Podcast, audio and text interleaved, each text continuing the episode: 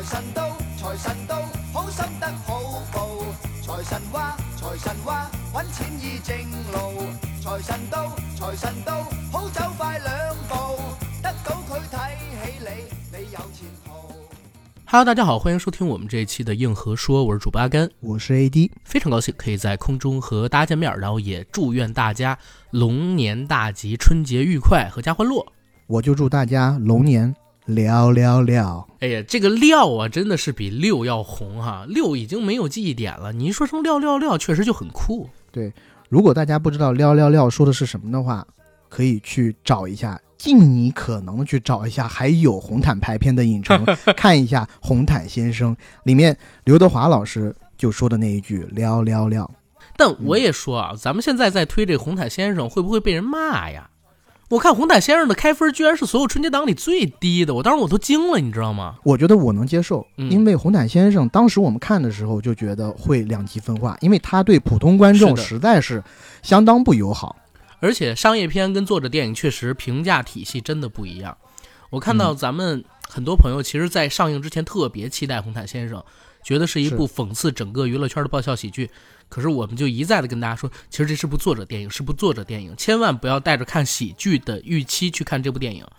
结果没人信，而且跟讽刺娱乐圈也没有太多的关系。对它通篇讲的是沟通的事儿，嗯、这个呢，我觉得也不能怪普通观众，也不能怪我们的这些听友。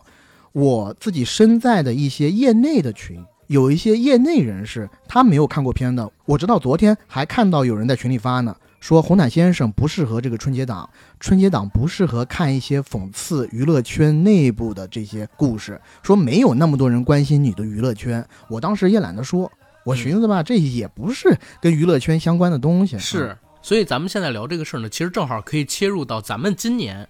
哎，这次春节档我们说观片总结的一大感受，也是我们这期可以定为标题的话啊，很二零二四年春节档居然是电影业开年第一大骗局。哎，这句话怎么来解释？就是在映前，我跟 AD 接触到的几乎所有的听友朋友们，或者说观众朋友们给到的反馈都是，今年怎么一水全都是中小成本喜剧呀、嗯不想看。别说有没有大片，能不能上映点多元化的东西？全是喜剧，有啥意思？但实际上啊，在我跟 AD 看完了春节档所有的真人电影之后，我们发现今年的春节档好像，如果你说纯喜剧，只有《飞驰人生》一部，其他的电影或多或少有一点喜剧元素，甚至还有一部基本上你可以理解为有温情笑点，但是和喜剧完全无关的《我们一起摇太阳》，对不对？是的，和所有的片方在春节档开始之前放出来的营销策略、营销物料上边那种大红底色，什么呃红气养人啊、开心过年啊、我爱我家呀，都不太符合。但是我觉得这也无可厚非，嗯因为春节档可谓是兵家必争之地。那在把片子供给给大家见面之前，所有人都得把自己的主阵地给抢好了。但主阵地是什么呢？在这一次的春节档里，在没有工业化大片的前提下，在缺少工业化大片的前提下，要达到观影观众的最大化，那最有效的就是告诉大家，我这个片子喜剧点够多。没错，因为很多人的理解当中，喜剧就是合家欢。是的。所以今年的春节档，当他这些片子真正和观众见到面之后，我其实一直在担心一个事儿，可能会有一些观众觉得货不对版、预期不符，笑着进去，骂着出来。我当时真的有这个担心，但还好，今年春节档的电影整体质量，我觉得是挺高的，所以出现我们刚才说的这种情况。货不对版吗？呃，确实货不对版，但大多数观众还是对片子的质量比较满意的，并没有太多人骂着街出来。没错，今年现在我看到的这五部电影吧，口碑跟评分现在都已经开了，基本上就是七到八分之间，甚至还有八点二分开分的。虽然最终可能都会往下降，但是平均分今年这五部真人电影，我觉得在七点五是没什么毛病的。而且热辣虽然开分是七点八分，但是我今天早上看的时候，它已经上涨了零点一。对，所以呢，可能过完今年春节档这些片子的平均评分会是七点五。那如果是七点五的话，真的是近年来均分最高的一次春节档了。所以今年春节档有两个我们需要强调的点，那就是超越预期，但前期营销有诈骗嫌疑。嗯，然后咱们俩对这个春节档电影做一个推荐度排名呗。但是咱们分俩维度啊，一个是针对于家庭观众，平时不怎么进电影院的观众，他们的一个娱乐度爆米花指数的排名，还有一个就是咱们俩自己从心底里边呃所做的评分的排名吧，好吧？嗯，然后这五部真人电影如果按爆米花指数去排名的话，我排在第一的是《热辣滚烫》，排在第二的我给了《飞驰人生》，然后排在第三的是《第二十条》，排在第四的呢是我们一起摇太阳，排在第五位的是《红毯先生》。如果按我心底里的喜爱度去进行排名的话，我排在第一位的其实还是《红毯先生》，排在第二位的是《热辣滚烫》，排在第三位的是《第二十条》，排在第四位的是《飞驰人生》，排在第五位的是我们一起摇太阳。这是我自己的喜爱度评分，跟前面说的是推荐观众去看的爆米花指数娱乐度评分。然后 A D 你呢？我这边的一个排名呢，如果爆米花指数的话，第一部是《热辣滚烫》，爆米花指数的第二部我有点难分伯仲，呃，我嗯。想了一下，还是把第二给到了第二十条，因为第二十条是我昨天晚上带我爸妈去看的，我爸妈看了以后特别喜欢。嗯。我在想，《飞驰人生》还是有一点续集电影的毛病，如果你不看第一部电影的话，还是有一些东西搞不懂。爆米花指数的第三位给到《飞驰人生二》，第四位给到《摇太阳》，第五位呃就是《红毯先生 》。哎呀，对个人喜爱度排名呢，我第一位还是热辣滚烫，第二位是第二十条，嗯第三位是红毯先生，四五我分不出来，就并列第四吧。嗯，就是姚太阳和飞驰人生二并列。嗯，他们俩差距真的很小。对，然后我跟 AD 并没有对过我们俩心底里的排名，但大家看，其实我们列出来的这些排行里边，电影的位置啊，没有什么大的区别，只有一部就是《飞驰人生》跟第二十条在娱乐性上边，我们俩做了二三的一个兑换。那也就代表着我们俩的观影感受是比较一致的，也是比较推荐我们的听众朋友们按照这个排序，带不怎么进电影院的家人或者说朋友去走进影院观看今年的春节档电影。如果你是影迷的话，嗯你可以参考一下我们刚才说的第二个版本个人喜爱度排名。对，这是我们俩的整体评价。接下来咱们来进入单片的点评环节，先说《热辣滚烫》，好吧？热辣滚烫给我的感受就是惊喜、惊喜再惊喜，感动、感动再感动。哦，我看完以后，我真的按耐不住自己内心的激动，我发了微博，我说贾玲太棒了，热辣滚烫真的很棒。嗯呃，也在我的各个朋友圈里面给我那些还没有看热辣的朋友推荐。呃，因为在热辣上映之前很早我们就听过这个项目，是，而且呢，作为贾玲这样的从演员转导演的这么一个又演又导的关键角色，嗯在第一部已经取得五十多个亿票房的前提下，第二部作品，我们说他担当的压力是非常非常大的。对，呃，我在看到成片之前，说实话，对这个项目并没有非常的看好，有几个原因。第一个原因就是《百元之恋》，我看过《百元之恋》的原作，嗯我知道这部电影被很多人奉为神片，嗯有很多人觉得《百元之恋》是新千年以后日本影坛一部非常有重量的作品，也是安藤樱的表演代表作。嗯呃，但是我跟阿甘其实私底下聊过很多次，我自己呢并没有那么感同身受这部作品，嗯可能就是因为日本原片里面它的丧文化和丧的元素嗯太过于放大了。嗯呃，但是我可以理解很多我周围的朋友非常喜欢这部电影，嗯尤其是很多的女性朋友。所以当我看到贾玲要把这样的一部作品改编成中国版，然后还要放在大年初一上映的时候，我心里就会有几个担心：第一，能不能很好的呈现原来的那种感觉；第二，就是如果你是呈现，因为它毕竟是个翻拍，如果你呈现了原来那种感觉，完全不做变化的话，那它铁定不是一个春节档的电影。那么第三，如果它完全的往春节档那种合家欢的套路上走，它会不会失去了原版当中的精髓？嗯所以在我来看，你在改编一个很经典的日影电影的时候，它的压力是非常大的，它的难度也很大。嗯因为《百元之恋》这样的一个经典作品，很多人都看过。那么你在改编它的时候，我相信不光是导演、编剧，压力都会非常的大的，人都会比较。呃，那也正常，因为在我看电影完了之后，我就翻到很多的豆瓣影评啊，包括微微博的影评，也是有一些死忠影迷看过《百元之恋》的，嗯觉得《热辣滚烫》这部电影没有拍出《百元之恋》的味道。嗯但是我在这儿要说一句我的评论：这一部《热辣滚烫》是更符合中国宝宝体质的《百元之恋》。对其实《热辣滚烫》这个项目，我跟 AD 知道的真的非常的早。然后在去年年中的时候，其实我们俩人也已经知道贾玲老师要为这部戏减一百斤，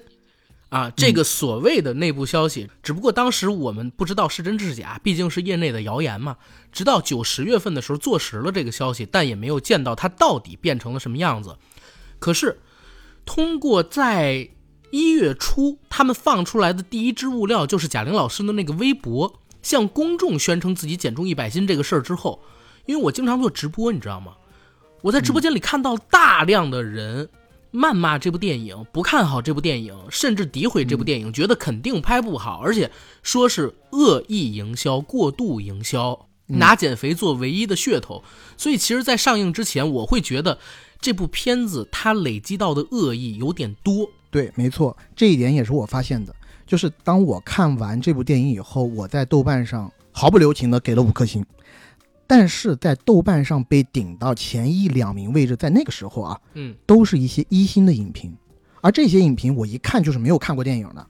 然后他们的论调基本上也都是，哎呀，拿减肥当最大噱头的电影肯定是部烂片，我就觉得这些人包藏着非常大的刻板印象，嗯，但是我要说回来，作为一个演员。为了一部电影的角色急速瘦身，你放之四海皆准。你就放在好莱坞达拉斯买家俱乐部，嗯，马修麦康纳为了这部电影急速减重，那人家也是要这么宣传的呀。制片方有这么大的一个宣传点不宣传，他傻呀。而且又是贾玲这样一个拥有国民好感度的明星，人家为了这部电影瘦身，坚持锻炼十几个月，然后在这一年内脱掉了所有在公共场合内。出现的机会，对，人家少赚了多少钱，对吧？我们就说一些轻松的可以捡钱的机会，他就不要。在这一点上，我觉得，当我们看到人家付出时间、努力、毅力、决心以后，获得了这样很好的成果，我觉得应该可以大方的给予掌声。对，但是我也可以理解为什么那些观众这么想，因为毕竟贾玲的第一部电影。你刚才说的特别对，她其实现在还有一个记录，全球处女座票房最高女导演记录，真的很难想象你第二部到底要拍一个什么样的电影，才能对得起观众的期待值。当年泰囧上完之后，为什么港囧隔了那么多年才上，而且还拍得很差？对，港囧，而且徐峥还在接受采访的时候说，我可能是中国唯一一个票房越拍越低的导演，在港囧上之前，对吧？现在我们看港囧确实盛名之下，其实难副。但是，对《热辣滚烫》这部片子，我先说我对这个片子整体质量的评价，它绝对是一部值得一看的电影。第二呢，就是它本身能想到这个宣传，哪怕是噱头，我觉得这噱头想的也真是非常好。因为贾玲这个人在国民度方面实在是太强，她上过多年的春晚，然后她在全中国人民的印象当中都是一个笑盈盈的可爱的胖丫头，而她本身的这个福相跟她的体型。是有很强很强的关联性的，全国人民都建立了这种深刻的认知。你如果说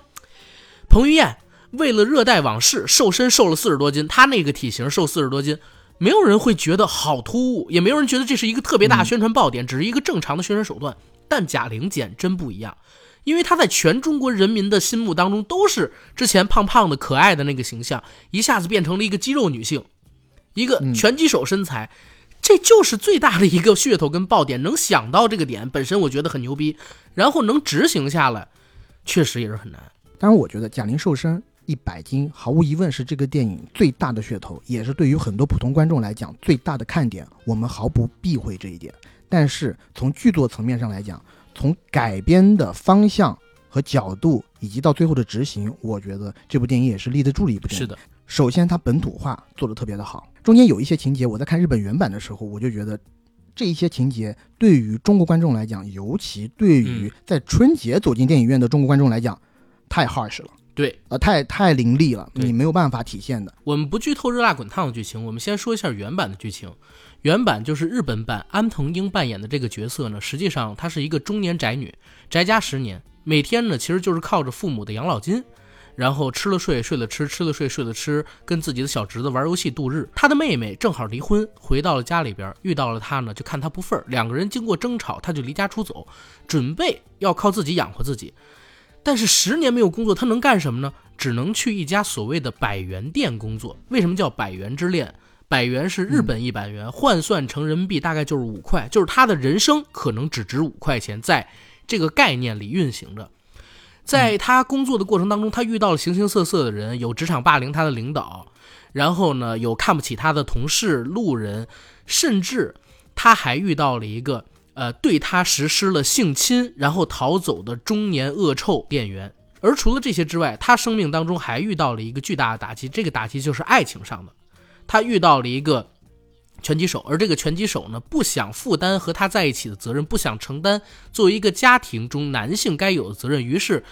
他在看到安藤英想跟他建立稳定关系的时候，就毅然决然的出轨，跟一个卖豆腐的女人走了。于是，安藤英演的这个角色才开始进行拳击。这是日本版的故事。说实话。我我在看《热辣滚烫》之前，我都在想，你千万别这么按照原版拍，尤其是那个被强奸的镜头发进来，在春节上，绝大多数观众真的没办法接受的。而且塑造女性苦难也不一定要用那么极端的手法。现在看来，他的改编很成功。我觉得我们当时就应该对贾玲导演有信心，她毕竟不是包贝尔，我们包贝尔是一帧一帧的翻拍那个《阳光姐妹淘》，贾玲导演翻拍《百元之恋》。我觉得还是有很多她的思考。是，就从一开始，这个故事把它搬到中国的一个小县城里面。这个小县城首先刻画的非常真实。第二，呃，作为贾玲在电影里很胖的时候，她的这个生活习惯，比如说去烧烤店吃烧烤啊什么的，也非常的中国化。安藤英那版呢，是遇到了形形色色的人，这些人或多或少带着恶意跟歧视，对他实施了伤害。而到了国内这版电影当中，我觉得可能是为了春节档上映，它不能做的那么恶意啊。很多场景中给这些有点反面的角色塑造了幽默感，让你看上去没有那么揪心。起码我自己是这么觉得。你比如说像乔杉跟李雪琴他们那一小段，那一小段明明是所谓的闺蜜出轨了自己的男朋友，但是他们做了特别多喜剧的调整，让你虽然也能够感同身受，可起码不会那么气愤。或者说不会如此让自己心里边觉得恶心，这其实是照顾观众的一种做法。而且我觉得这个片子其实最大的改变是啥？雷佳音那个角色，没错，日版的《百元之恋》我有两个特别不满意的地方。嗯，第一个不满意的地方，结尾，嗯，安藤英为什么要跟那个出轨又抛弃他的拳击手去复合呀？而且只是因为那个拳击手回来看了一场他的拳赛，对，最后等他结束出来，约他我们一起走吧，就把手牵上了。然后安藤英就在那儿哭，哇！我天啊，那个那个我真的是接受不了。前边已经如此证明自己了，于是从这个结尾，其实很多人可以解读出一种情绪。在二零一零年代那版《百元之恋》当中，有一种解读是：只有女性把自己变得更好，其他人才会给予你关爱，其他人才会重视你、看重你、爱你。你变好的动力是来自于你要获得别人的认可，但是。到了咱们这一版《热辣滚烫》当中，哪怕它前边我其实觉得有点问题啊，但我就说这个结尾跟立意，它变成了我不是为了要让别人爱我，我去变强，而是我这个人生在我回顾之后，我觉得真的好失败，我想为自己赢一次，拼尽全力一次，嗯，就变成了这个概念，我反而觉得是利益拔高的。不一定，我们讲所有的《百元之恋》原版的东西就都是好的。原版《百元之恋》在我这儿，因为刚才提到那两个问题，我给他只打了三颗星。嗯，哎，你跟我的打分呢是呃完全一致的，对于原版。但是呢，我也能理解有一部分女性观众在看这部电影的时候，她有很多的心理投射，有很多的共情。呃，有一部分观众在看原来的那个结尾的时候，可能会想，是原来的那个主角。尽管他使用了种种样的努力，但还是逃脱不出他的命运的桎梏，他还是掉落回了原来的那么一个可悲的轮回里头。嗯，但是这一点其实就是和我自己在观影上的喜好是呃有一些相悖的。我截然相反，对，我不太喜欢看那么那么丧的东西。而这一版《热辣滚烫》，咱们中国的片名我觉得取得也很好，“YOLO” 嘛，你只活一次。对吧？你活了三十多年，你发现你的人生这么的失败，哪怕你这一次全谈你会输，但是你也想，这次全谈是证明我自己的机会，是让我自己为自己活一次的机会。嗯，我自己在看到中国版的结尾，当雷佳音回来还要想跟贾玲示好，还要想试图约贾玲的时候，贾玲跟他淡淡的回了一句：“呃，下次再说吧，有时间再说吧。”我真的是拍案叫绝，嗯我特别想给电影里的贾玲鼓掌。对这是一部真正的女性主义电影，嗯就是现在很多人挂羊头卖狗肉，是想赚这个女性主义的钱，但你做不到。对，就是你看着舒服这一点，他做不到，但是又因为打着女性主义这个旗号，所以会有很多的观众天然给他包容。但贾玲这一部《热辣滚烫》是我觉得她打女性主义没毛病，而且女性主义表达的非常好。嗯就像刚才说到的一样，她为自己活一次，因为你只活一次，嗯，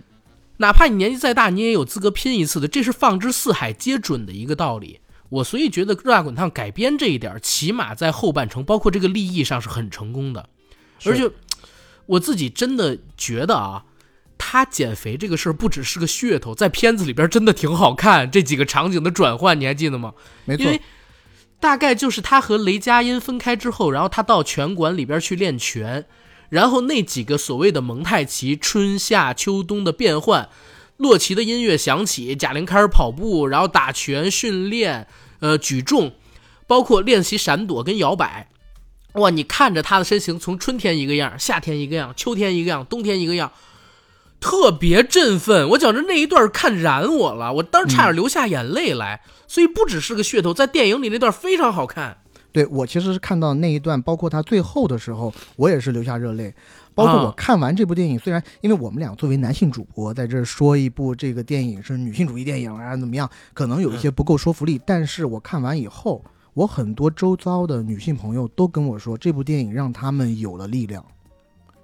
真的，我周围很很多女性朋友看完这部电影，这都是的，是个的，个都是热泪盈眶的。是的，因为真的被鼓舞到，他们说是二零二四年龙年开年红，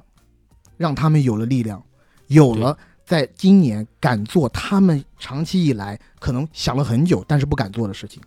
没错。而且还有一个点，就是我其实，在看最后那一场全台戏的时候，我觉得拍的也比原版《百年之恋》好。先说啊，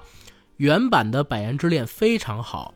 但是呢，一个是刚才他结尾上有个缺点，我不喜欢那个立意，不喜欢他跟拳击手复合的那个观点表达。第二一个，我觉得《热辣滚烫》在这个拳台的戏的拍摄方式上边比原版的《百年之恋》好。为什么？贾玲其实到现在已经四十二岁了，AD 知道阿甘以前练过一点点武术，你知道，你知道在《热辣滚烫》结尾的那个拳击台上边戏，他用了大量的长镜头，大概是十二分钟左右这样一个嗯打斗的戏份里边，因为贾玲她作为业余选手对专业选手，这十二分钟里边基本都是挨揍，嗯，然后又因为是长镜头，他不可能用替身，然后拳呢打得还非常实，你就能看得到对面那个拳手一直在往贾玲的脸上、头上、腹部、胸部去挥拳，然后这些拳头哪怕就是稍微轻一点，但你为了镜头的真实感，也不可能打太轻的。四十岁的人拍这个电影，我不知道要拍多少条啊，但是就说为这十几分钟挨这些拳，其实是一个挺拼命的事儿。嗯我当时教我们武术那个老师，你知道吗？才三十多岁，已经不会空翻了。就是就是他说这个人上了年纪之后，比如说做个什么空翻，心脑血管什么的受不了，嗯所以四十岁的人就是做空翻，不但需要大量的这种体力运动去维持自己的这个状态，还要做出很多我们看不到的努力。然后贾玲也是，贾玲的年纪其实挺大了，拍这种在拳台里边挨揍的戏，挨得这么实，而且都是长镜头，我我正经觉得很难，但是看起来其实也是让观众爽的，起码我爽到了。我在看这个拳台上的戏，对像在拳台上的长镜头，我自己看的也是非常的酣畅淋漓。在进拳台之前，其实他通过那个走道儿，然后看到镜子里过去的自己，一个胖胖的贾玲、在跟自己加油那一段，我觉得真的，呃，我现在想到都很感动。是，而且好像最后告诉你这段戏拍了好多遍，对，在最后那个花絮里头，他每一个月有了这个身形上的变化以后，他都会拍一段从休息室里往拳台走的那一段戏。当然了，每一遍前面几次可能都是试拍，到最后一次才是实拍。最后真正的应该是十一月底的时候，嗯，然后实拍第一镜第一次，刚走两步，贾玲崩了，回去哭。然后我在想，可能这一场就是你刚才提到那场过道戏，是他们做的浓墨重彩的一个一切宣泄之前的最终积累。那场戏非常重要，可能他自己也在走那条路的时候想到了这一年的不容易，或者说想到过去这几十年的不容易吧。因为我们看到，其实，在片子里面最开始的时候，贾玲的胖度是要比我们印象当中贾玲的胖度要更胖的，因为她是她先吃肥了四十斤。对她先增肥四十斤，然后再减了一百斤。对，我就我其实一直在想一个事儿，就是电影，哎，嗯或者说艺术作品，真的是一个好奇怪的东西。我之前就一直在想，我说真诚是一种力量，嗯，就是你很真诚的话，你用心做一种东西，观看的人是能感受出来的。然后你要是没有那么真诚，你装的很真诚，观众其实也能看出来。嗯，所以李焕英也是跟热辣滚烫，他们俩有一个共通点，我就是觉得这两部电影贾玲都投射了很多的真情实感。李焕英那部片儿很明显是对母亲，热辣滚烫可能就是她对自己，对自己身为女性的这些人，他们的一生，对吧？他们人生当中遇到的那些困难啊、困境啊的一些表达，这这真的挺感动人的，我自己觉得。对，我觉得像很多网友说的那样，李焕英是拍给母亲的作品，但是《热辣滚烫》是拍给她自己的。然后你刚刚说长镜头，除了在拳台上的长镜头之外，还有那一段灵魂黑夜处的长镜头，就是他正式开始转变之前，嗯，一个风雨交加的夜晚，一个定机位的长镜头，然后看到贾玲，远远的看到贾玲在那一幢破败的大楼，虽然它身形很庞大，但是在我们的视角里，它是一个非常小的所在。嗯然后你看到它一层一层的上楼，每经过一层楼的时候，那个楼的灯光会亮起，感应灯会亮起，然后它一层一层的上，上到五层楼，然后进了他自己的公寓里。隔了一段时间，哎，公寓的窗户打开，被风吹开了。这个细节在此之前有过铺垫。当这个窗户开启的时候，我们知道嗯其实是他在那个公寓里把另外一个窗户给打开了，但是我们嗯不知道在公寓里发生了什么。然后就是一个黑场，黑场完了就是第二天的白天，他对着自己的梳妆镜在哭。嗯但是中间发生了什么，我们完全不知道。在我看到这一个段落的时候，首先我当下的感觉是我稍稍有一点担心，因为在我当时的观感而言的时候，呃觉得情绪因为在我不够。因为在我当时的观感是，我觉得情绪是不够的，就是他的转变，我觉得有一些些没有道理，有一些些还嗯不够强，嗯就他受到的挫折还不够多，所以我当时还用手机记了笔记，我还写，还还是有点不够，打了个括号。但是这一切，当他走上拳台，被人打倒在地上，有一个闪回的时候，他全部给你交代了。原来在此之前，最大最大的一个绿茶婊就是杨紫，这一点我他觉得埋的非常的好。他不只是杨紫，这部片子一个是你刚才说的这场所谓的登楼戏，他抠嗯拜回去，告诉你真正的底是什么；杨紫那场告诉你真正的底是什么。其实连李雪琴演的那个闺蜜的底也抠拜回去，对对雷佳音的那场也抠拜回去。哦，就是之前每一场戏，他在人生挫折的时候，其实都只演了一半儿真正更揪心的那另外一半儿都在结尾这个闪回里边给你交代了。没错，就那一个闪回，我觉得起码值十亿，真的。我看到那儿的时候，我就拍案叫绝，就是真的写的特别扎实。是，而且这个闪回，你知道，当时我在看到这一场戏的时候，我觉得他处理方式好在哪儿？居然想死都死不成，哎，对，而且他一边在春节档里，我我真没想到，是的，他一边哭，一边在那儿说说好疼啊，但是我没死，但是死不成，怎么一点伤都没有？怎么一点伤都没有？就是我当时在场的时候，呃，我觉得整个影厅里面是非常割裂的，有一些人在笑，但我有听到更多的女生在哭。在哭。对，那一场戏真的非常动，我自己都很感动。就是你想不到他如何化解掉这个所谓的没有死这个梗，然后我我我我我看到他对着镜子，然后哭泣说好疼啊，可是为什么连一点伤都没有？如果你细究一下这句话，非常大的悲伤感。嗯，所以我当时看到的时候，我就觉得，哎呀，这个人物动机好像还是有点不够啊，就好像也没有遇到那么不堪的事情嘛。尤其是，又是我们说在呃这部电影里头，他又把那些坏人的坏度又往下降了降，是所以你就会感觉，嗯，人物动机更加不够。是的，他其实是用了一些喜剧手法，就刚才说到那个幽默点，去淡化这些恶对，去意跟坏化解了，去消解了一些。对，就让我们觉得前半程有点不够。但是当这个底出来，我们知道，哦，原来所有前半截演的，他都给你留着一个抠拜回去的闪回点，在最后的结尾报给你呢。嗯，这些戏份都有，只不过他之前没敢拍出来，没敢在前半程告诉你。对，呃，然后我觉得除却正片部分，其实正片部分如果我们要聊的话，还有很多可以聊的。首先，我觉得可以讲一下的就是大碗娱乐做喜剧真的一绝，但是在热辣滚烫里面有一些笑点，我觉得是浑然天成的。反正我看热辣，我嗯笑的次数是很多的。呃，首先当然是李雪琴和乔杉这个组合在开场，嗯其实嗯那个笑点是给到他们的。然后之后呢，其实雷佳音和贾玲的这个接触的过程也是很有是笑点的。一开始雷佳音在那儿啊、上尿尿，在街上尿尿，但是无意间被贾玲在车里弄一些什么东西呢？无意间把这个车灯给打开了，嗯，那一小段也是特别有意思的。你知道，我觉得最搞笑的那个点是海燕，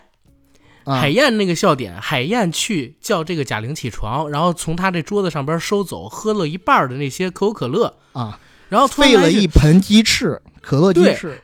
这可乐，他说又喝一半儿，你剩着不知道干啥用。你妹刚买回了一锅鸡翅，大家都知道要拿走做这可乐鸡翅去了，那会儿就笑了嘛，喝剩一半的可乐。本来到这儿已经结束了，结果刚关上那个门，大概两秒，啪门就开了。你下次要是再他妈把这个烟头啊、呃你下次要他妈再把这烟头扔可乐里，信不信我削你？白瞎一锅鸡翅了。哎呦，那个笑点真的是我全场笑的最开心的一个。中间还有个笑点，我觉得特别有意思的就是那个拳馆里头，我们刚刚说的那个很帅的健身教练，因为贾玲为了讨好雷佳音，为了让雷佳音开心，他去找到那个教练，说我能不能给你五千块钱，你把这一个打拳的机会让给雷佳音。嗯其实呢，这个教练呢，因为他自己并不想打拳，他只是想挣那五千块钱，他马上就同意了。但是他想一想，跟贾玲说：“哎，这样啊，你别一次性转我，你呃转我三个一三一四，然后两个五二零，然后再把剩下的十八块钱私信我转账。”然后贾玲就问啊，那为什么呀？啊，他说，呃，我之前看了，别人跟我说，说给这种比较有意义的数字啊，能被认定为赠与，之后万一出现什么纠纷的话，法院不能判我把这个钱还给你。就那一段，我觉得太有意思了，把这个渣男相描写的非常的淋漓尽致。贾玲问他啊，你懂得真多啊，没事，之前有过经验。对，这歌很有故事，这歌很有故事。然后咱们光夸这片子好部分了，我也聊一个，我觉得这片子我自己嗯为什么只给了他，比如说七分八分这么一个嗯水平的分数，就是因为我自己觉得前半段还是跟我们俩刚才说的一样，跟后半程有割裂感。他为了要在春节档上这部电影，就是他要淡化人物的恶意，增添很多的喜剧元素，对，然后让他和最后的这个底呢，我自己觉得是有点割裂。然后再有一点，我会觉得前边的剧情有点长。嗯，就没有后四十分钟那么燃，所以进入到后四十分钟，没错，后四十分钟之前，我是从贾玲开始训练开始吧，我就觉得好看了。但是在她进入到训练阶段之前呢，我觉得其实可以稍微去掉几场戏，让节奏变得更快一点儿。嗯，我可以理解你的这个感受，但是因为我在看的时候，我是把它和日影做比较的。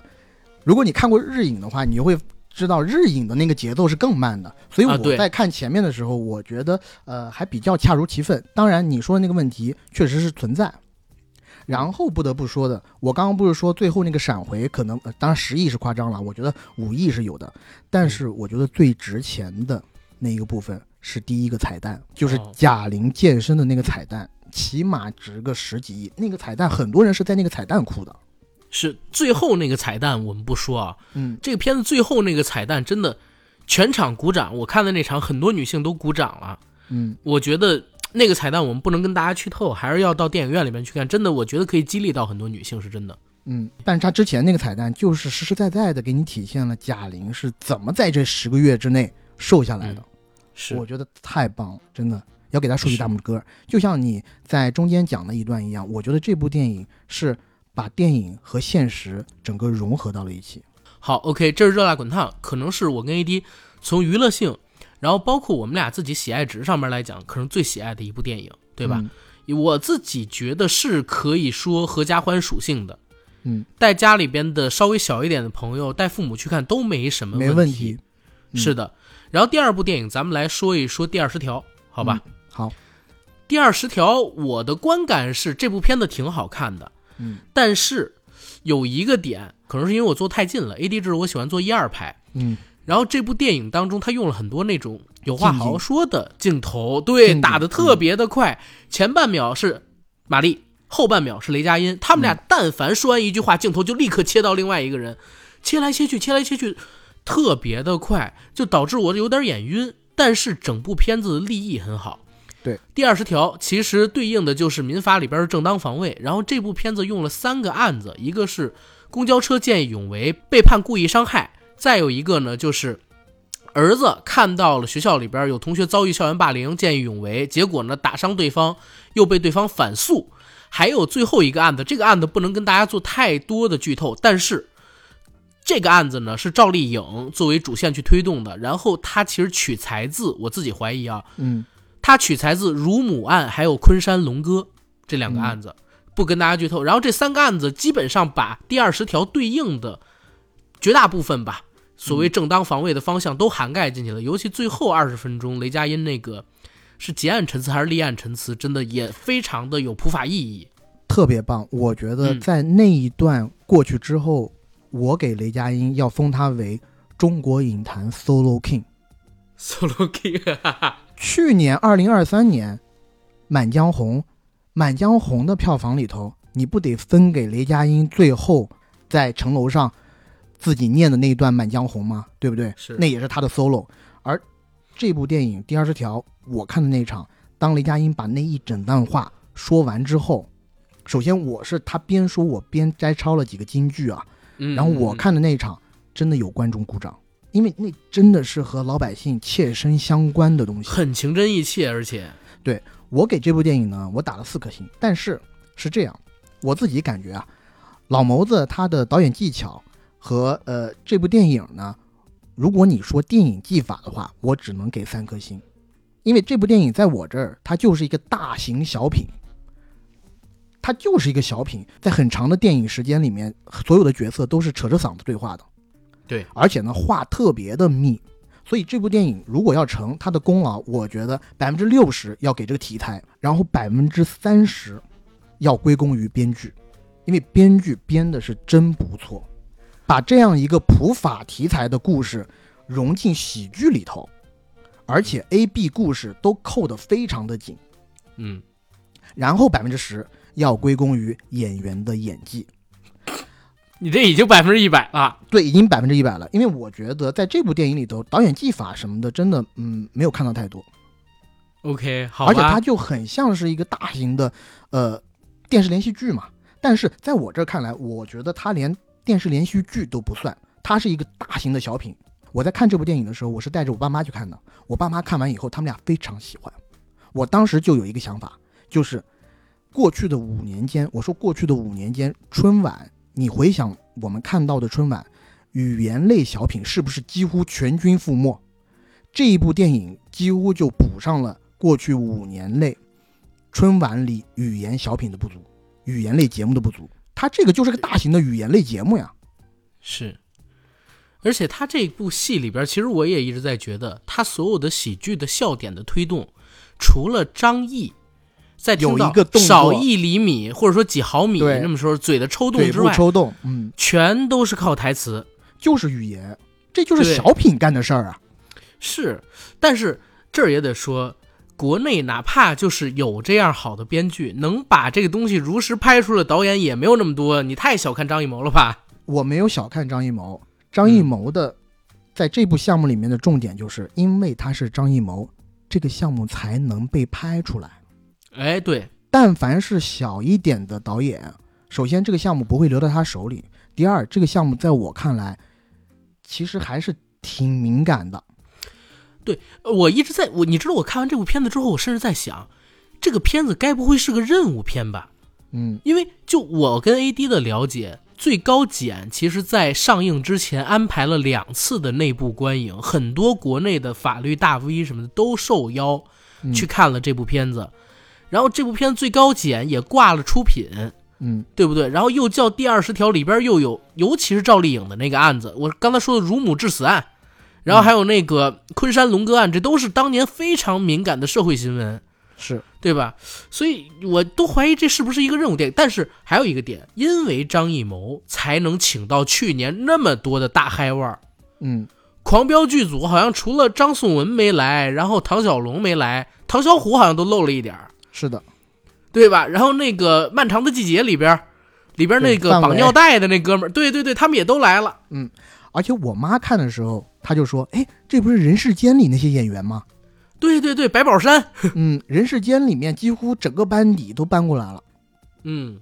嗯，但是我看完这部片子呢，虽然我自己感觉，呃，对于导演技法，包括你说他是一个合格的，我们觉得可以名流影史的电影作品嘛，我们说电影作品这个词，我觉得都要画一个小小的问号。但是它的当下性非常有必要，就是我包括它的社会性，我觉得也很强，社会意义也很强。社会性，我看的时候真的热血沸腾。嗯，就因为其实说出了我们每个老百姓在这么多年里，我们自己的一个疑问，就是为什么法律不是最重要的就是保持公平公正吗？然后法律最重要的意义就是让坏人犯罪的成本更高，而不是让好人出手的代价更大。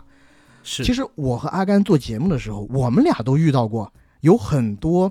呃，当出现一些时事的时候，当我们在节目里面做一些抒发、引导性发言的时候，有很多的一些热心听友、一些好朋友也会劝我们说：“哎，你们也就只能在节目里面讲讲。”当出现真正不公的时候，我劝你还是不要去做见义勇为的事儿。你知道现在做见义勇为的成本有多高吗？是，你只要动手就是互殴，是这个电影里面都给你写了，就是这样。但难道就因为是这样，我们就没有人去做吗？这个是我当时我自己最打动我的一点。法律是公益的底线，嗯，但是每一个人都不能只在底线上游走，是的，对不对？因为底线已经和恶就是一线之隔了，你不能跟恶只有一线之隔呀。我总觉得是这个样子。嗯，哎嗯我在看这个片的时候有一个特别大的乐趣，你知道是啥吗？嗯就是我想起了前两天咱们职场吐槽里，也在地方公检法系统里边给咱们提供所谓吐槽的这个资料的朋友，嗯他讲的那故事，就是里边王潇的那个狗腿子样啊，包括韩明这个角色对对领导的谄媚跟卑躬屈膝，太非有意思常生动了。太生动了。哎这也是我在看到我其实觉得这是张艺谋在《坚如磐石》里边想拍，但是最后都被剪掉的东西，你知道吗？对，我觉得他的马屁拍的非常之有水准，对，而且他的马屁是我在看电影的时候的几个笑点之一。巨自然，嗯，对不对？巨生活化的那种马屁，然后包括他跟领导说一句：“哎呀，领导高风亮节，您早就想到了这个事儿呢，我是按照您的指示去运作的。那确实，你一回想，前边儿主意是自己出的，但是官呢是领导把的，所以最后把功劳还是给到人领导，多会来事儿啊！是的，这也是我非常喜欢的一点。呃，但是呢，我这要说一个，就是因为我刚刚之前提的，他这个电影啊太小品了，所以中间有几个桥段的设置，我是觉得已经脱离了电影的范畴，或者说主线叙事的范畴，就是他玩乐时间呢有点玩大发了。它中间有一个桥段的设置，在我看来就完全没有必要，就是那个芥末凉皮的桥段，那个就是啊，你不就是现场给我表演一个小品吗？对我从来没有在一些正式的大片里面看到有这么戏谑的一个桥段，就是这么随意的一个喜剧桥段。其实他前后就不沾边儿，然后韩明为了整那个高叶扮演的这个吕玲玲，然后就去弄了芥末，想去作弄他。但是我觉得这个这个是在什么上面可以看到？这应该是在台湾综艺里头可以看到的桥段，你不应该在这样的一个电影里出现。但我其实还比较喜欢这片子里边喜剧元素的设计，为啥啊？嗯是因为我突然想，如果没有这些东西，光是这三个案子，嗯，其实每一个对都很沉重，除了中间那个可能他们和对方的父亲张毅，嗯，去沟通的那些环节里边还稍微好一点。嗯。第一个案子，我们说见义勇为的杨浩宇，嗯。还有第三个案子那赵丽颖，他们实在有点太沉重了。是的，所以我也说，就是它喜剧元素的运用，我觉得是好的，只不过有那么一两点，我觉得用大发了，毫无必要。是的。但是呢，我也是很肯定他在幽默语言上的运用，这一是。点我不得不提一下马丽老师的表演。嗯，马丽老师在这部戏里面的表演，我觉得是近几年来他最棒的一次演出，因为我觉得是，从某种程度上是不是回到了他的舒适区？我觉得是他本色出演了，近乎。嗯，就是在一来一回的这个言语交锋当中，其实就可以把大家逗得哄堂大笑。是，雷佳音关键也接得住，就目前嗯国内我觉得能接得住这样的男演员，可能只有黄渤呀、雷佳音啊，甚至徐峥他们这些人。是。你换别人都不太行。就是因为它喜剧元素的这些运用，所以在一些巧合桥段上的安排，我们也觉得可以接受。嗯。比如说，就是吕玲玲和韩明两个人去那个家具城用那个按摩椅，怎么就那么巧，他自己老婆就在旁边嗯。看到了，然后就出现了像小品现场一样的情节。哎，吕玲玲出去打电话，哎，然后给嗯。这个玛丽也看见了，玛丽就躺在了韩明的旁边，就是雷佳音扮演的这个韩明的旁边，啊，就来想要去兴师问罪韩明，然后雷佳音也不知道怎么回事，好像有一种天人感应一般，嗯，他这时候觉得，哎，他要移一下眼罩，他一移眼罩，发现了，哎呀，怎么自己的老婆躺在旁边？他刚刚还在不停的夸躺在旁边的这个吕玲玲是他的呃职场上的上司，但是也是大学时代的初恋。然后他看到自己的老婆出现在旁边以后，马上话锋一转，就开始赞扬他现在的婚姻生活。但是整个这一段吧，你细究，他是经不起细究的。是的，所以这也是这片子为什么我们说有问题的原因，尤其它可能会引起一些恐婚症患者更恐婚。想到雷佳音和马丽他们俩在这片子里边大量的鸡毛蒜皮式的争吵，对吧？然后这是这片子可能稍微降分的一点原因吧。然后这部电影我其实觉得是适合大孩子，然后跟着自己还有父母一起去看的。为什么不能说推荐特别小的孩子？是因为这部片子里边有一些镜头其实并不是特别的适合很小的朋友去看，对吧？但整体非常的推荐，尤其它的普法意义，我觉得很重要。如果你是上中学的孩子，面对校园霸凌该怎么做？这片子里边，我觉得他表达的也已经很充分了，对吧？而且在校园霸凌里头有一句台词我印象非常深刻，嗯就是讲出了在校园霸凌这个环境下的一个现状，就是被霸凌的孩子不愿意承认，看见的孩子也不敢站出来指认。是，其实这个可以以小见大，不光是霸凌，现在社会上很多事儿不都这样吗？是然后中间有几场戏看得我真的是恨得牙痒痒，就是主角的困境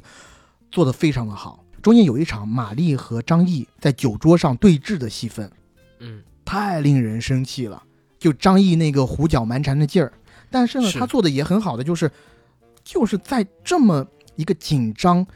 愤怒的气氛中间，他还夹杂了几个喜剧点。就是是玛丽在说的时候就说：“那你这样子，我可以理解你老婆为什么离开你了。”对，就当时蒋奇明的反应，对，蒋奇明在里头演的也非常好，所以我看完整部片子，我觉得仅以我个人观感而言啊，我觉得以国师来说，他的导演技法我没有太看出来，但是他调教演员的能力，或者他挑演员的能力吧，我觉得真的是很厉害。就这里面每一个演员，我觉得演的都恰如其分。最后我想说一个点啊，就是这个片子你有没有发现一个问题，就是他单靠这几个检察官，其实都解决不了这几个案子。嗯，你比如说第一个案子杨浩宇那个事儿，算是没有解决好。第二个案子呢，是因为校方查到了校园霸凌的证据，然后解决掉的。然后第三个案子呢，实际上是因为赵丽颖做了一个非常应激的行为，然后导致开始有人去提交证据。如果他不做这个行为的话，不提交证据，所以我我通过这个角度，虽然这几个案子都解决了吧，而且最后算是相对圆满的解决了。最后通过彩蛋也好，或者通过结尾的时候的公示也好，告诉你这三个案子他们的当事人都获得了应该得到的处理方法。可是总会觉得差那么一口气，我不知道这是不是一种隐晦的表达，就是 对对啊我，我其实是这个想法，就是我在看你刚刚说的这些问题的时候，我会觉得是隐隐约约的最高检在为自己说话，就是他的智库也有很多。你别看我是检察官，但是也有很多东西我很难去推动的部分。就说之前那么多的案例法条好了，之前都是这么判的，然后到我这儿，我是很想按我们心中这样来判罚，但是又有那么多的陈年的旧案，之前都是这么判的，我怎么去推翻啊？如果我今天真的像我这么判了，那岂不是说之前判的都判错了吗？所以啊，就是普法这件事儿在路上，但是公序良俗我们还是要遵守的。还是刚才那句话，就是法律它是最后的底线。然后我真的觉得这部片子挺适合带父母去看的。他哎，最近几年张艺谋的片子都挺适合带父母他们去看，非常适合。而且老一辈人可能还会喜欢。《满江红》也是家长很喜欢，因为张艺谋就比我们父母可能还要大呀。那可能是。OK，然后再往后边来说吧，下一步咱们聊聊《飞驰人生》。对。其实《飞驰人生》这部戏呢，在上之前，我对它的剧情有过预期，因为我哪怕不用看预告片我看到流出来的物料，我也能猜到，张弛虽然在上一部的结尾赢了巴音布鲁克，但是肯定会因为一些事儿导致他没有办法继续参赛，否则的话，他就继续可以做职业车手赚钱了呀，生活就不会窘迫了呀。那再看到他跟这个贾冰扮演的老头乐厂长。去要赞助，就知道他又要参赛，然后中间他还去驾校当教练，那也就是说，因为一些原因，他的成绩出了问题，他没办法继续参赛，甚至还拖欠了好多的钱，要帮这个雷佳音，要帮贾冰去组建一支车队，然后在这个过程当中，他肯定会遇到一个像《热烈》里陈硕那样的孩子，这孩子就是范丞丞呗，对吧？一方面是用自己的徒弟，啊，这个徒弟被他教导出来，帮他赢回战场上的荣誉；另外一方面看到，哎。预告里，张弛又带着赛车车盔，他自己是不是也要像激战里边的张家辉一样走上赛场呢？最后又肯定是一个 happy ending 嘛？你第一部给了大家那么大的一个死亡悬念，对不对？第二部不要再玩这种类似的事儿了。那结果剧情真的和大家猜的一样，但是整体我觉得还是韩寒的导演技巧有进步。虽然他还是类型片套路加段子拼凑，可是我自己觉得他的导演技巧跟手法还是相比起之前更加流畅了，更加自然了。而这部片子于我而言，它最大的亮点是在哪儿？最大的亮点是在结尾那三到四十分钟左右的赛车戏，可能是因为韩寒是专业赛车手出身，拍的真的好。韩寒老师这个套路吧，对于我们这些看电影看的还比较多的人而言，有一些太容易预测了。他的段子吧，有一些也是那种网梗，然后有一些喜剧桥段就是生怼你，就是搞那些比较廉价的反差。第二个。廉价感呢？我觉得也是在于说，它前一百分钟故事推进的，你从各个角度来讲，它的人物动机、故事转折，然后呃人物的遭遇，都有一点轻巧，或者说有一点随意。你知道韩寒老师有一个创作上的小小技巧，或者说一个取巧的小技巧，嗯，他经常呢会淡化掉该怎么解决这个麻烦。你就比如说，嗯，我一直很难相信，沈腾作为一个手在抖、腿在抖的人，在前十几分钟，自己想重新开车，连开一个民用教练车都会翻车的情况下，冲进巴音布鲁克，然后就越开越快，越开越快，最后拿到第六名，超越了自己之前五十九分五十八秒的成绩，这个东西。这几年的时间里边，他都没赛过车，他又不像第一部里一样，每天在家里模拟，脑子里边幻想，然后用手动杆啊，用那个马桶揣子什么的，装成档去练车，这又不是，是，就是机械降神在这部片子里边很严重，包括之前一直在说钱不够，钱不够啊，钱不够，嗯，咱们这个钱是一个非常重要的道具，开始说非常严重的问题，但是到后面好像就，啊，好像就解决了。自然而然就解决了。对啊，他开始说，呃，我们需要六百万，只有四百。后来四百变二百，变成二百之后，他们几个人一凑，凑来凑去也只凑了五十万。这二百万怎么出的？三辆车，一辆哪怕说是碰撞车测试的，对不对？然后测试的那辆车再又重弄了一次，多花了一部分钱。这钱到底是咋凑上的？这么容易吗？我当时有点惊。但是拨乱反正一下，就是我还是要说啊。最后那三十分钟我是喜欢的，最后这三十分钟的戏份是写的是不落俗套、有新意的。这个车赛的主要矛盾在此之前啊，我一直都看电影的时候都觉得是范丞丞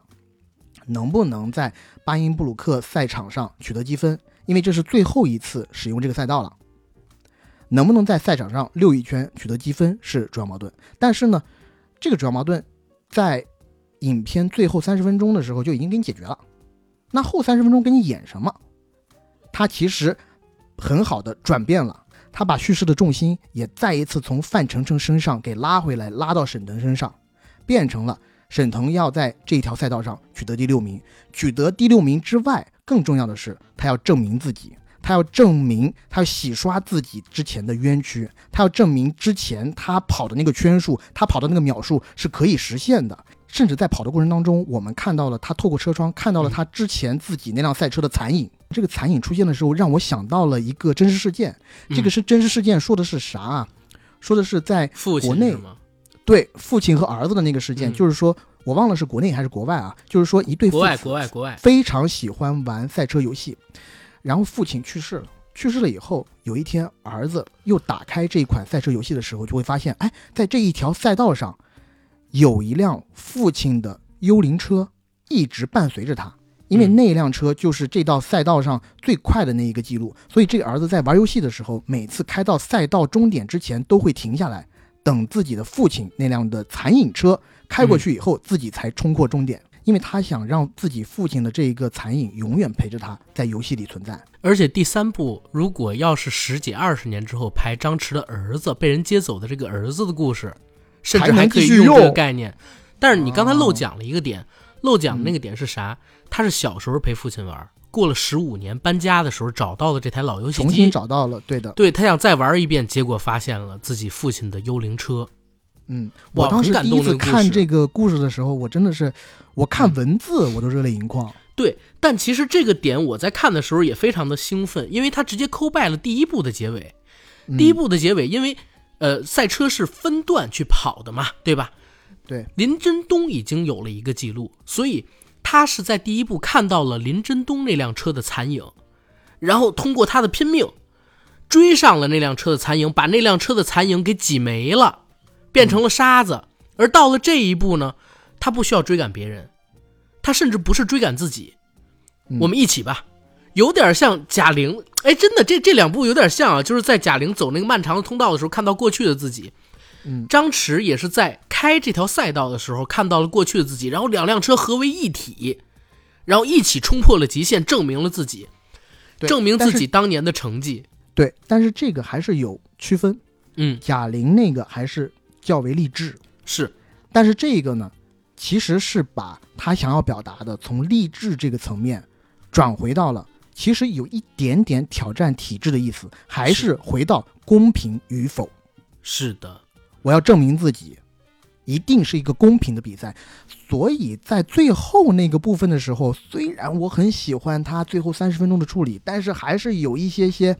看起来奇怪的地方，比如说对方车手的突然黑化，还是有一些突兀。夜经理的人物转变，包对括哎，我我有一个镜头我其实没有看到，就是在预告片里边有一个魏翔喊的牛逼错，我没看到。哎，这个镜头我好像也没有看到，我自己以为是我当时看电影是不是在记笔记的时候漏过了。对，所以我我在想这个镜头到底去哪儿？这镜头对应的是哪一场戏？我一直在想为什么魏翔会有这个东西。哎，这个镜头如果在正片里没有的话，如果是一个好莱坞电影的话，人消费者在美国现在是可以告制片公哦，司的是现在预告片里必须不能作假了，因为不能三做预告蛛同框那个事儿，对吧？三株同框当时把另外两个蜘蛛侠给媲美了，然后发了个预告片。最后这三十分钟的戏，于我自己而言，我觉得相比起第一部，它的立意又不同了。第一部，它是要超越别人；第二部，它是经历了这五年的等待，经历了这五年的不屈之后，选择和自己和解，选择和过去的自己一起努力，去完成一个新的使命，就是最后还是一个很 happy 的大结局。所以我嗯倒是觉得最后这三十分钟救了整部戏，让我离场感很好。其实这也和今年整个春节档上映的电影一样，就是结尾都是乐观、积极向上、励志、圆满、happy ending。我觉得《飞驰人生》最后三十分钟的电影是非常完美的送客戏，而且如果春节档你要选一部真正的我们说所谓我们传统意义上的大片来讲的话，《飞驰人生》是唯一的一部。嗯，是成本啊，能看得出来啊，特技啊等等都上去了。嗯、，好，然后《飞驰人生》我们这边聊完，再聊一聊我们一起摇太阳吧。红毯先生，我觉得可以少聊点，因为咱们毕竟有专访呢。嗯，我们一起摇太阳这部片儿呢，我其实给他起了一个新名字，因为大家知道我之前非常非常的期待成龙大哥的《神话二传说》在春节档上，因为以我作为成龙死忠粉，我对成龙大哥今时今日票房号召力的信任啊，他的电影如果不在春节档上，没有年纪更大的家庭观众走进影院的情况下，可能真卖不了什么票房。但是他没来。我在昨天嗯，看电影的过程当中看到了神话的贴片。哎呀，我就大哥，我当时真的觉得大哥没来，可能在家里也要说一句：“哎呀，就让热辣他们赢吧。”但其实现在，给了热辣和飞驰，还有第二十条这些电影一个机会。但现在看双其实是明智的。你知道，因为在怎么说呢？今年春节档之前，大家普遍觉得，哎，二零二四年春节档就是史上最烂的、口碑最差的一次的春节档。这么多片子都是在一年之内立项拍完的，对不对？有多少时间去打磨剧本，能好看吗？那个时候会可惜成龙大哥没来，哎，结果现在应该是不可惜，幸亏没来，来了之后就是另一个交换人生的故事了。去年春节档的电影，嗯，但是虽然神话二没来，可神话三来了。神话三奇迹，我们一起摇太阳，一部充满了医学奇迹的电影。我记得我看完了，我给 AD 发，我说：“我操，我们一起摇太阳太牛逼了。”AD 说：“啊，特别好看吗？”我说：“不是，因为这片子里边充满了医学奇迹。”我发现韩延导演特别喜欢使用一个技术啊，这个技术就是不管你患了多难治、多恶的病，只要没发病，主角就都是体能超人，包括但不限于脑肿瘤患者跟人打架不断的被打脑子，包括但不限于一个得了尿毒症需要去透析的患者，然后每天疯跑疯玩，对不对？甚至还喝酒啊，敬大家酒席，然后也包括但不限于刚才我们说的那个得了脑垂体瘤的患者，背着一个八九十斤的人跑上跑下，爬楼梯、爬天桥。我的天啊，他就不怕气血上涌之后脑供血不足，或者说情绪过于激动，导致自己的这个脑垂体瘤恶变吗？就这个，我真的在看的时候，我说奇迹，医学奇迹，不断的医学奇迹。但是这个东西我们刨出去不谈啊，我自己是觉得，我们一起摇太阳讲了一个很完整的，而且甚至是最近几年国产商业类型片里边最好的爱情故事。抛开医学奇迹这个点不谈，我觉得他的爱情戏拍的真挺好的。尤其我们刚才说，沈腾还有范丞丞其实是没有师徒 CP 感，可是在这片子里边，李庚希还有彭昱畅他们两个人的表演，让我对他们两个人的情侣 CP 感的建立是非常认同的。尤其是越到后半程，我可能越认同他们两个人的这种情侣的感情的建立。然后这部片子呢，因为我自己没有那么喜欢就是催泪题材。所以我的评价不是特别的高，但是我非常推荐。怎么说呢？有正在谈恋爱的，还有正在追求另外一半的朋友，在大年初五，就是二月十四号情人节，带你正追的，还有正在谈恋爱的另外一半走进影院去看这部片。这部片子的结尾当然是 happy ending，但是在 happy ending 之前有一段非常非常非常催泪的戏，而 happy ending 之后又有一个超甜蜜、超甜蜜、超甜蜜的彩蛋。如果是情侣，或者说正在处于追求状态的一男一女过去，很可能就在那个超甜蜜的彩蛋放映过程当中，两个人就可以牵上手了。我觉得是处于刚才我说的那种感情关系里边的男女，最适合在大年初五二月十四号去看的春节档电影，没有之一。嗯，它的整体评分我觉得也不差的，因为我身旁特别多的人真的不断的在流泪，尤其我旁边有一个阿姨，你知道吗？那个阿姨当。徐帆扮演的角色跟彭昱畅他们俩是母子嘛，有一场比较激烈的感情对峙戏份的时候，哇，你知道那阿姨在我旁边哭的不能自己，整个椅子都在抖，可能是有更多的代入感。是，嗯、这个电影在我来看呢，我觉得拍的还是不错的，因为就是韩延的这种，他是有水准的，以真化境，就是韩延拍这种绝症类的故事，我觉得真的已经封顶了。对，而且他这部电影海报上就给你写着“生命三部曲终章”。我其实他的生命三部曲我已经集齐了啊，在看之前我已经有一点害怕，我看完这部片子以后就要把我带走了。哎，但我有一个问题，《生命三部曲》其实我到现在为止我都不知道具体是哪三部，哎呀，小红花，啊还有之前的那个肿瘤君，然后再是这一部。那我爱你呢？我爱你可能不算，因为我爱你是个翻拍片，而且嗯。像那个、呃朱一龙演的那部《人生大事》，监制的他是给人家做监制，对，是，但是我就是说，已经从韩寒不是，但我就是说，已经从韩岩老师手里，不管是监制还是自己拍，嗯，绝症这个梗，然后生老病死，围绕着这个去做哭泣，已经太多了。嗯这是广义范围的韩延哭片宇宙，是可能是五部到六部，但是狭义范围内的生命三部曲啊，这是第三部。然后这个项目呢，其实我俩知道的也特别早，因为我们知道这个片子是由呃当时一个非常非常呃受欢迎的一个文章做改编的嘛，嗯而且当时这个文章的改编权在业内的这个流转的经历还是非常轰动的，是的，据说出了非常高的价钱，制片公司买到了这个故事的改编版权。应该叫最功利的婚姻，最动人的爱情，对吧？对我当时看过这篇文章最永恒的爱情吧啊，，最永恒的爱情。然后他们两个人确实现在也是 happy ending，到现在还是 happy ending，原人物。然后因为这部片子我是今天早上十点十分看的，嗯，我包了个场，我那一场只有我一个人在看，所以我看不到别的呃观众的反应。但是我看这部片子的过程，我可以估计到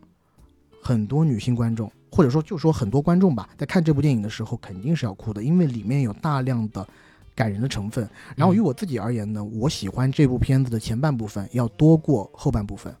因为前半部分是一个非常标准的伙伴电影嘛，就是两个不相识的人不打不相识的过程。然后这一个部分我自己觉得还是挺可爱的拍的，然后也挺有新意，尤其是两个都是绝症患者，然后两个人都有自己的个性小毛病，呃，尤其我这里不得不表扬一下彭昱畅，彭昱畅在这里面表演的，我觉得是非常的好的，非常的自然，而且他里面有几个其实，呃，特别奇怪的身体毛病，就是他嗯。会突然一下晕倒，而且他这个人呢。嗜睡症就是他会突然一下晕倒，又突然一下醒来，而且他饰演的这个角色呢，特别容易相信别人，他还相信很多奇奇怪怪的事儿，他觉得所有的鸟类都是外星文明的监视器，还是 AI 监视鸟，它有一些很神秘学的理论。但是这一些的小小的元素的叠加，让我觉得这个人物非常的饱满。最重要的是，这个人物非常的善良。他和李庚希饰演的这个女主角互动的过程当中，让我充分的感受到了一句话，就是“好女怕缠郎”。他就是不断的去，呃，你不能说是骚扰李庚希，但是就是和李庚希做互动。而李庚希的表演呢，我觉得也还是不错的。唯一让我可能有一点不满意的就是，呃，他的一些台词，嗯我自己看来我会觉得有一些不像是，不够口语。对，我自己思考了一下，有一个问题，就是在这部戏的大范围的时间当中，李庚希周围的所有人，他们讲话都是带着一点方言、带着一点口音的。李庚希自己讲话是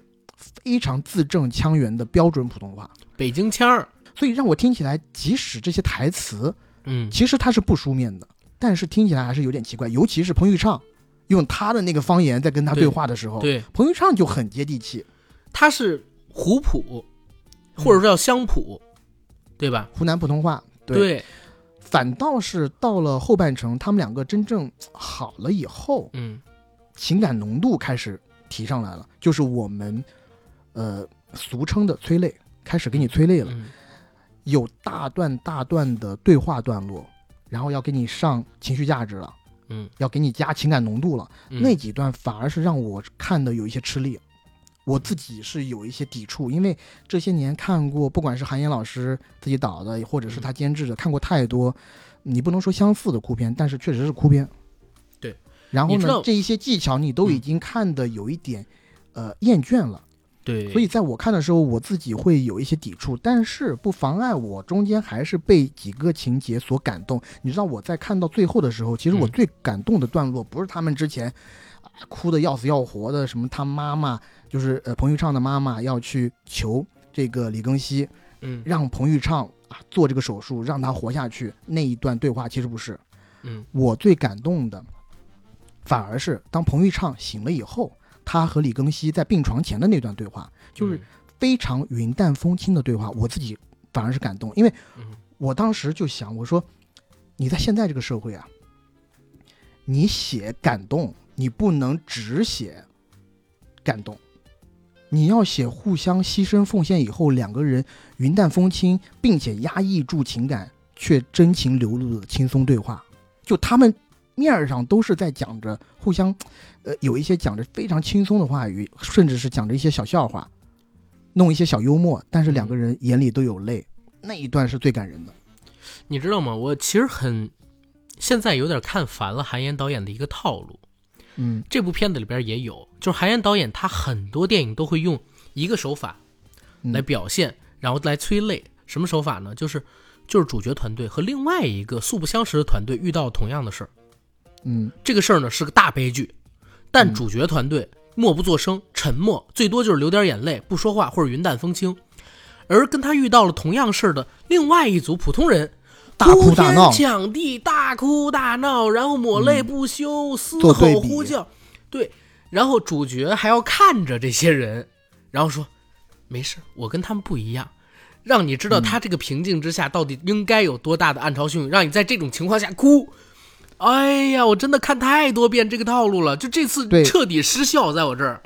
对他的这个套路，现在是有一些可以预测，包括、呃中间当彭昱畅的老妈带着她的那些阿姨朋友们来湖南玩儿，然后嗯。这也是彭昱畅和李庚希正式好了以后，他们两个人共同带着这群阿姨在当地玩来玩去，然后非常的快活，那一段蒙太奇非常的轻盈。但是在看蒙太奇的时候，我就知道你赶快让这段蒙太奇过去吧，因为蒙太奇过去以后就是灵魂黑夜，就是要最惨的事就要来了。是的，果不其然，一完了以后，饭桌上。就是旅途啊，这个由彭昱畅扮演的旅途，因为他是脑瘤患者嘛，他嗯开始了喷射性的呕吐。是的，啊，严重了。但是我觉得他们这一段人物的关系，就是男女主角的关系，还是非常有意思的，就是因为他设置了一个很有趣的道德困境。嗯呃，如果没有看过这部电影的观众，可以跟大家提一下，就是这两个人呢，就是各自患有重病，他们两个结为夫妻的最初目的其实就是互帮互助，就是在一方死了的情况下，另外一方，比如说男的死了，那女的可能就要取男的肾做移植，因为他们两个人如果是配偶关系的话，会有这个器官的优先分配权。对然后女性用男性的肾再活下去，但是与此同时呢，女性也要承担起嗯，照顾男性家属，嗯。就是他的长辈的这个责任。是的，所以，这样的一个很复杂的人物关系，当出现呃电影里面我们所说“灵魂黑夜”这个片段的时候，它会我不能说有趣，但是非常有意思、值得琢磨的段落，嗯。就是当旅途重新身染重病，或者说呃脑瘤复发的时候，嗯他给自己母亲说的是他不想再进行治疗了。但这个时候就会出现一个道德困局，就是因为周围的人是很难去理解男性真正的立场的，就是这个男主角他心里面真正想的是什么，他到底是自己真的觉得这样太累了，他不想活下去了，还是当时他只是想把生的权利给到女方，让女方替他活下去，又或者想得更恶劣一点，是被女方所蛊惑，是的。女方已经吃定他了，对吧？所以当时徐帆他才会拿着那个结婚证甩到旅途脸上，是不是？李庚希跟你说什么了？对，就对吧？在那一个小的段落里面，其实人性的复杂程度是在的。嗯是，所以这个片子就是韩延导演的舒适区。于我而言，就是嗯他做这样的片子真的没什么难度，做太多了。然后确实也很催泪，爱情戏也很动人。你知道我看了这部电影以后，嗯我其实，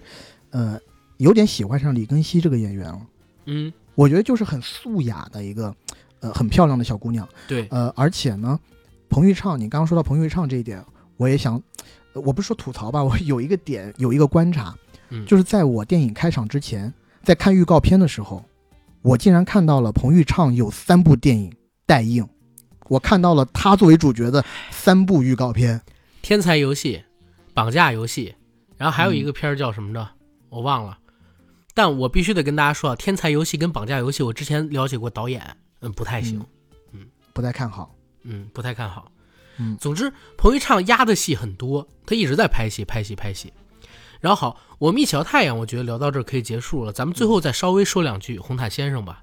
好，我觉得 红毯先生 红毯先生咋说啊？聊聊聊。是这个样子。我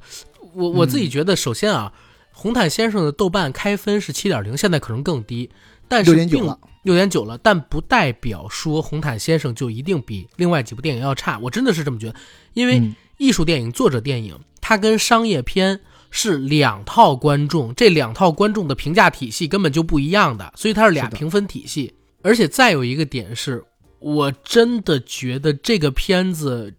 它放到春节档里之前又被宣传成一部喜剧。我我最近这两天遇到大量的人是想去看辣评娱乐圈，走进影院看，没错，红毯先生货不对版，然后大骂特骂的。非常非常的货不对版。很多人觉得，就他们自以为这部是一个大喜剧，但是对，天呐，就是片方一直在那儿说我们是优雅喜剧，优雅这两个词大家忘了吗？当然了，我们当时第一次在看片的时候，其实呃也有一点感觉，就是即使它是个文艺片，其实前后部分还是有一些割裂的。就它前半部分其实对于普通观众而言还是比较友好的，就是起码前二十分钟吧。对作者表达的属性没有那么强，到后面那一个部分的时候，怎么说呢？哎呀，就是往戛纳那块儿就去了啊，方形啊，主竞赛啊这主竞赛些玩意儿威尼斯呢？出来了啊，对，威尼斯，反正欧洲嘛，就那些地方就出来了。我在我们和宁浩导演那个访谈的评论区里啊，就看到了一两个这样的留言，就说真的没人提方形吗？我敢提，你敢听吗？对 不是，呃，首先是这个样子，这片子我俩看的嗯很早，我们俩我们俩看方形跟主竞赛看的更早，一部是两年前，一部是三年前，我俩看的，对不对？对，然后我们俩能不知道吗？但这东西你能提吗？我能提，人家敢答吗？人家敢答，人家公关敢让我们放吗？是对不对？但是这这儿也说一嘴，这个片子它或许有概念从这个方形里边来，但这正是宁浩导演风格。宁浩第一部电影《疯狂的赛车》不是宁浩第一、二部电影《疯狂的石头》和《疯狂的赛车》，你还记得当时张小北老师怎么评价的吗？在这一刻，宁浩不是一个人在战斗，昆汀·塔伦蒂诺、盖里奇灵魂附体，他不是一个人在战斗，他并不是一个人在战斗，对吧？对。为什么很多人之前聊到宁浩导演的时候，就是后现代，他经常会拼接一些以前我们看到过经典电影、经典大师他们使用的技巧，包括还有人说这部电影让他想到了库斯图里卡《地下》，对不对？然后也看出了一些他以前的呃作者的风格吧。他还是我自己觉得，哪怕红我这这我讲实话啊，我自己觉得在看《红毯先生》之前，我就跟 AD 聊，哪怕这片儿不好看，我都挺佩服宁浩的。是以今时今日他的地位，他在圈子里边的这个高度，他监制出来的这些电影的票房这么成功，然后他敢拍一部，因为我们俩看之前都知道是作者电影了，他敢拍一部这样的电影，嗯。对吧？然后他其实完全可以拍一部《红毯人生》啊，对，不是说红毯人生，但他完全写的全是红毯先生啊，他完全可以拍一部就是《疯狂外星人》，我觉得《疯狂外星人》这样的质量的电影，宁浩随随便便拍出五六七八个，又赚票房，疯狂的红毯对，是不是？对他真想讽刺的话，直接可以拍《疯狂的红毯》，但我就觉得他想做表达了，这个真嗯的在他那个位置的、那么大名气的导演很难很难，而且是一个商业片导演。对，而且我们在做对谈的时候，他也一直在说，他其实真的和我们所想象的那些娱乐圈的这些讽刺真的不太扎边儿。是他最想说的就是沟通的问题，就是现在这个社会为什么人与人之间的沟通成本这么的高，这么的难，甚至他还聊到点上，去。嗯，对吧？刘德华遭遇的事儿不就是网暴吗？只不过是针对那个群体的网暴被误读嘛，嗯被误解的但是。呢，虽然我们讲这么多的作者属性，但是还是得说，这部电影里面还是有那么几个段落段子，也不能说段子吧，就是桥段。嗯，我看的是捧腹大笑的。咱们俩当时大笑特笑，一嗯个是那个、呃刘伟驰签名，对，对吧？刘伟驰签名越签越长啊，这和我们看到的一些演艺圈的这个明星有一点像啊。是，然后包括他们在片场那些戏份，我跟 AD 看到也是嗯笑，呃，包括他跟那个瑞玛席丹他们两个人的几场对手戏，他们两个的这首对手戏，而且作为一个应该是在一辈子在聚光灯前的这样的一个大明星，他最惧怕的就是摄像头。然后在那样一个私密的 环境底下，他看到哎，这个女生的家里好像有一个红点，那个红点其实就是电视机啊，那个电视机在关酒店键的时候，不是有一个对，不是有一个红点吗？不是，那是他家里，啊，他家他家，嗯他看到那个红点就越看越不得劲儿，然后趁着那个女生不注意，在那个红点上贴了个胶布，然后后来他女生家里有一个这个自动扫地机器人，扫来扫去，他也觉得不得劲儿，是不是在偷拍我呀？是不是想勒索我？这种事儿其实很常见，因为在这个圈子里边，其实也有很高地位的香港籍艺人，曾经在嗯九十年代的时候就被仙人跳过，对，对吧？呃，然后这个电影在开场的时候，其实有一个大人物在我们电台里面出现频率非常高的双骨龙，在电影里头也以照片的形式出现对，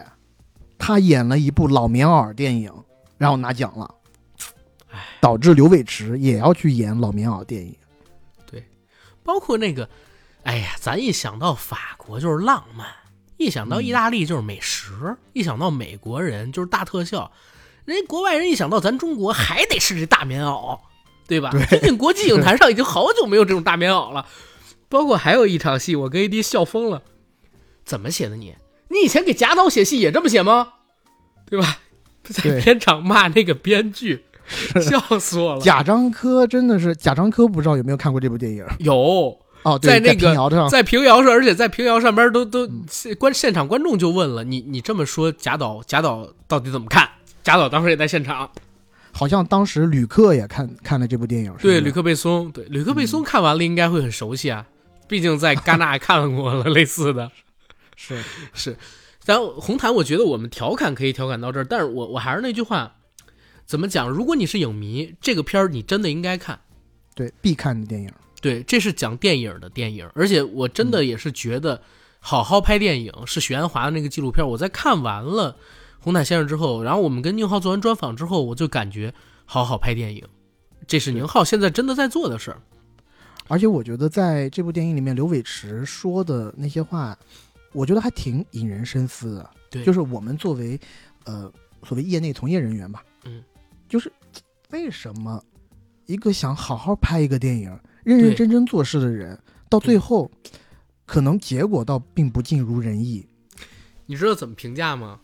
嗯，就是以前那个演员不，以前那个导演请就位里边，陈凯歌评价李成儒是，他是一个旧守在旧社会的，有着老手艺的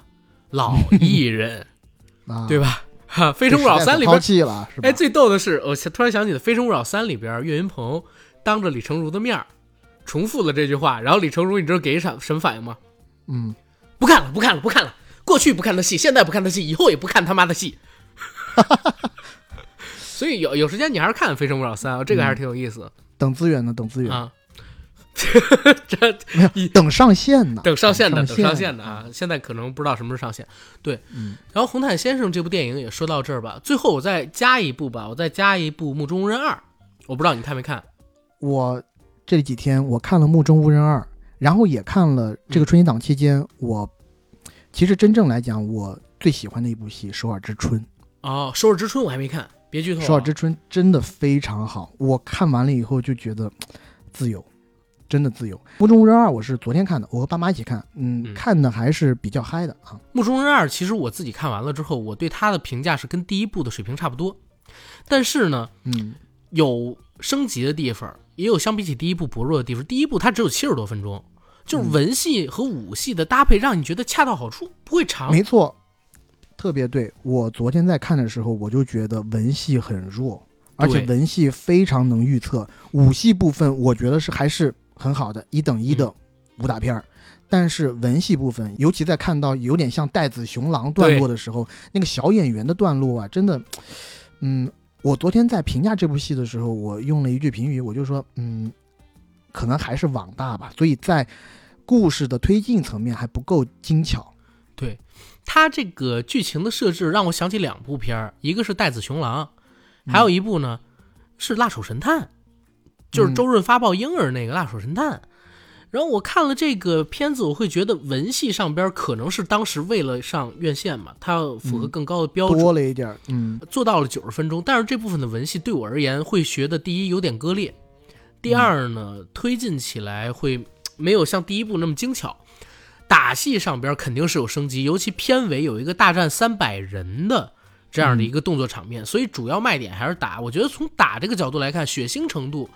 应该是最近这一两年里边国内电影最多的。比如说直接断臂、割喉之类的这样的场景很多。第二呢，就是相比起第一部，因为投资有升级，你能看到他们在打的过程当中用的武器，然后调的威亚更多，人员更多，场景变得更复杂，有大概四到五场的打戏吧，都是在非常复杂的阁楼里啊、小房间里啊，甚至是小巷道里边去打。嗯，但是我真的也有一种感觉，你知道第一部它就三个概念：听风刀、错骨手、楼兰斩，就围绕着这三个小概念做了几场小的对抗戏，就很好。而第二部呢，就是场面更大了，但是没有第一部那三个所谓的概念执行下的那么完整跟惊艳。没错，我的评价就是不如第一部惊艳，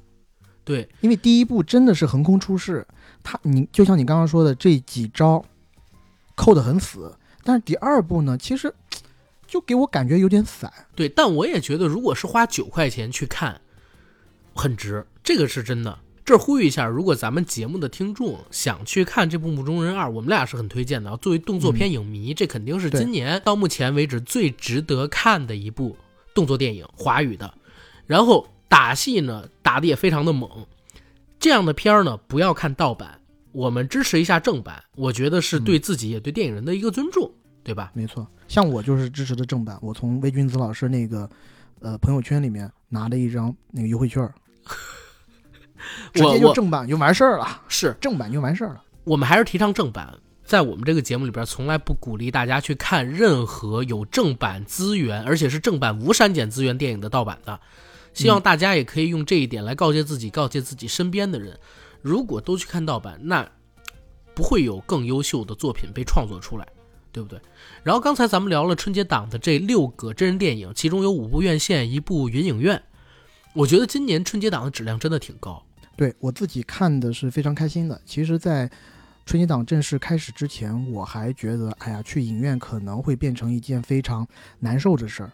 因为确实也像很多听众朋友们一样，我之前对这一届的春节档也没有抱那么大的期待，但没想到等我真正走进影院之后，几部重磅的电影都给了我非常新鲜的感受。没错，没有大片，但是整体影片的质量往上提了。然后我看了一下，今年大年初一的总票房是十三点五七亿，和去年大年初一其实是持平的，但是观影人次比去年多了一百万。去年大年初一是两千五百五十二万，今年是两千六百七十八万。